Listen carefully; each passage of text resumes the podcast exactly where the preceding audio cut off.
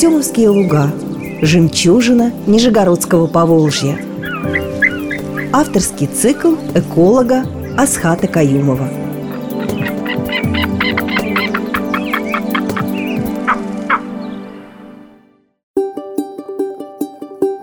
Здравствуйте, уважаемые радиослушатели! Продолжаем серию наших с вами разговоров об уникальном природном комплексе, который располагается практически вплотную к Нижнему Новгороду и Кстово, об Артемовских лугах.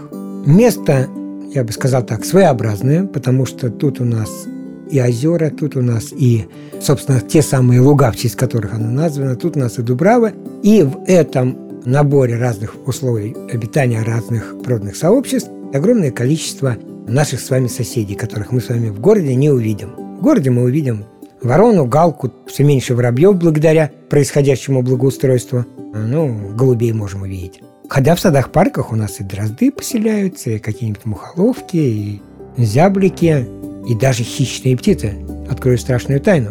Ястреб живет буквально в Нижегородском Кремле и регулярно кушает голубей в радиусе там двух-трех километров от Кремля, и мы эти его поеди регулярно обнаруживаем. То есть как бы в Кремле живут настоящие ястребы. Не военные, а мирные отечественные ястребы. Но, в принципе, как бы в городе мало чего мы с вами можем найти из орнитофауны, ну просто потому что какое обитание на брусчатке, да, там, на асфальте. А в Артемовских лугах мы с вами видим эти самые естественные условия обитания, и там большое количество разных, в том числе необычных и непривычных для жителей города животных. Сегодня мы поговорим об одной такой птице, которая для многих, наверное, будет непривычной, хотя птица, в общем-то, распространенная достаточно повсеместно по Нижегородской области. С одной стороны, ну, что-то необычного она там всюду есть, да? Специалисты или там охотники какие-нибудь скажут. А с другой стороны, вид, который включен в Красную книгу области в приложение 2. Что это значит? Это значит, что за этим видом специалисты сказали, за ним надо приглядывать. У него что-то может быть неблагополучно. Эта птица называется большая выпь. Почему за ним надо приглядывать? Потому что большая выпь, она живет э, в пойменных болотах, на озерах, густо заросших вот тростниками, рогозом, камышом, то есть, сказать, в таких зарастающих местах. Ну, а мы с вами болото все время пытаемся как-то благоустроить и осушить. На озерах мы пытаемся грязь вычистить, базовых построить, и поэтому места обитаний у этой самой выпи уменьшаются. Ну, реально уменьшается количество мест. Соответственно, поэтому за ней надо приглядывать, поэтому ее включили в Красную книгу. Так-то Вип, в общем, я бы не сказал, что уж прям вот редкий-редкий обитатель. Но, с другой стороны, если мы с вами будем говорить о Нижнем Новгороде, то, на самом деле, даже в Нижнем Новгороде есть несколько мест, где мы можем найти выпь, да? В Нижнем Новгороде вплотную к нему, вот в Арсеновских лугах, это, скажем так, естественный, постоянный, типичный обитатель. Причем выпь, она на самом деле цапля. Это такая цапля, только у нее, в отличие от тех цапель, про которые мы с вами уже говорили, например, про серую цаплю, да, у той длиннющие ноги, так сказать, видно, да, ну, у большинства цапель длинные ноги – один из характерных признаков. А у выпи ноги короткие. Вот она такая вот, она вот не длинноногая, вот она немножко другая цапля. И связано это в первую очередь с тем, что она живет в густом кустарнике, и ей там эти длинные ноги только мешать будут. Короткие помогают ей хорошо выживать. Выпь очень-очень хорошо приспособлена к своему месту обитания. Вы можете стоять от выпи 30 сантиметрах и не видеть ее. Вплотную вы стоите, если у нее нервы выдержат, то вы ее просто не увидите. А нервы у нее крепкие. Потому что для нее это способ защиты, способ выжить, да? Потому что окрашена она в такой рыжий-бурый цвет, с светлыми и темными продольными полосами, черно-бурая голова. И вся эта окраска, когда вы останавливается, вытягивается вертикально, полностью соответствует тем самым зарослям тростника там, или рогоза или камыша, в которых она находится. Она мгновенно сливается, ее вплотную не видно. И это, так сказать, одна из таких вот характерных вещей, потому что вот выпь, она плохо летает, она летает тяжело. Она, если и взлетает, знаете, такая фу-фу-фу-фу-фу. большой тяжестью. Птица большая, килограмм весит целый, да, примерно. Но взрослая выпь. Ей тяжело взлетать, особенно в камышах, потому что сильно не размашешься крыльями, поэтому летает она плохо. И для нее способ спастись от врага – не улететь. У нее способ спастись от врага – сделать него невидным. Поэтому она замерла, и все. Птичка была такая, а нету ее. Поэтому Если мы с вами хотим ее физически увидеть, то это опять же та же самая история. Это нужно приходить в те места, где она живет, и тихонечко, тихохонько сидеть. Но вообще, на самом деле, выпи видеть тяжело. Будем говорить честно. Но ее можно услышать.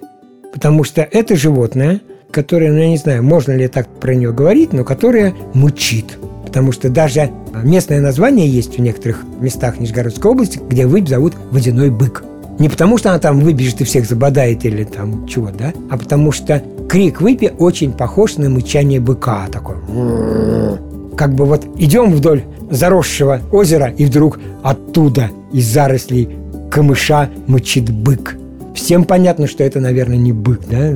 Поэтому широко распространенное такое, так сказать, народное название «водяной бык». Или, например, там по-украински, по-белорусски это будет «бугай».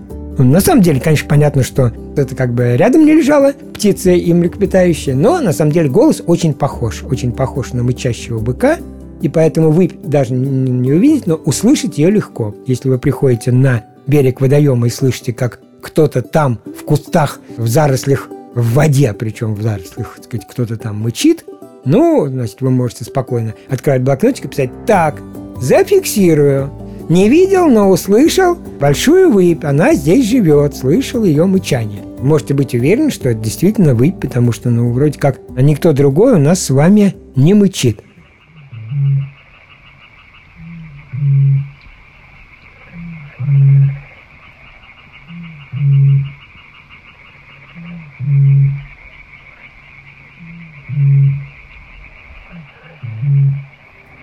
Ну, как я уже говорил, выпь живет в зарослях. Там же она стоит гнезда. В отличие от многих других птиц, у этой гнездо большое. На какой-нибудь кочке в воде она строит гнездо, оно там бывает до метра в диаметре, то есть это солидное большое гнездо, большая птица. Как говорится, большая птица, большие гнезда, да? Три-пять птенцов у нее в памяти в год, то есть это много, тоже много для такой крупной птицы, потому что, ну, вы же понимаете, Этих пять ртов их же прокормить надо. Это вам не кулики какие-нибудь, которые вылупился и уже сам начинает бегать, искать кого клюнуть. Нет, сказать, этих надо выкармливать. Но уже к середине июля фактически вот эти молодые птенцы становятся вполне самостоятельными, то есть они покидают гнездо. Несколько дней, там некоторое короткое время они еще держатся как бы кучкой, а потом разбегаются и становятся вполне такие самостоятельные, уже вполне способные к дальнейшей жизни птицы. Условно способные, потому что, как вы понимаете, тинейджеры еще, да, чего они еще, так сказать, про жизнь знают, но уже осенью они вместе со взрослыми, вот выпи это очень характерно, они сбиваются в стайки, молодые прибиваются ко взрослым, чтобы было от кого учиться, и отправляются на зимовку. Зимуют они в Африке, зимуют они в Южной Азии, зимуют они в Южной Европе, кстати. Даже как бы есть данные, что могут не долетать так далеко и зазимовывать где-нибудь в низовьях Днестра, вот самый ближний юг, где они зимуют. В нашей полосе она в основном ест рыбу, различных лягушек, всех водных обитателей, кого поймает, крупных насекомых, вреда для рыбоводного хозяйства не представляет. Немного она съедает этой самой рыбы. Еще одна особенность, про которую, наверное, надо сказать, потому что это уникальное явление.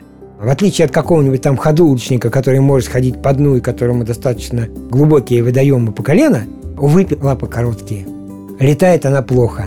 Что делать? Так вот, выпь научилась ходить по тростникам, по камышам, по рогозу. То есть она лапами обхватывает там пучок камыша и идет над водой по камышу, цепляясь лапами за растение, она как бы двигается среди камышей по самим камышам, не поверху, а вот оставаясь спрятанной в камышах, она спокойно, так сказать, вот перебирая лапами по камышам, она и так вот шагает по ним.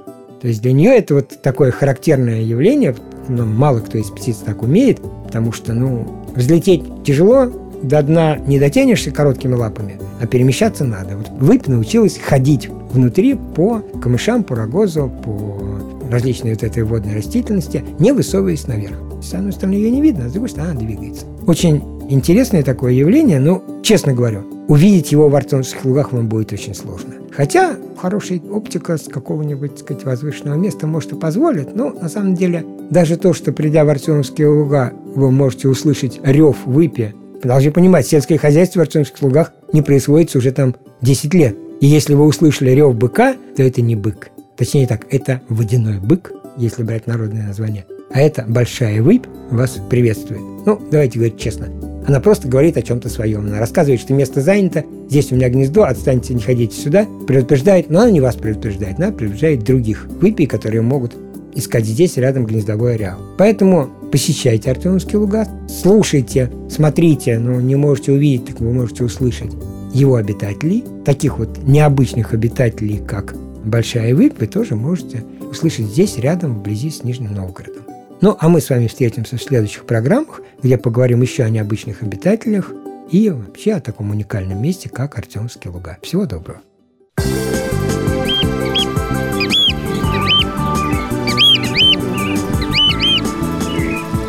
Артемовские луга. Жемчужина Нижегородского Поволжья –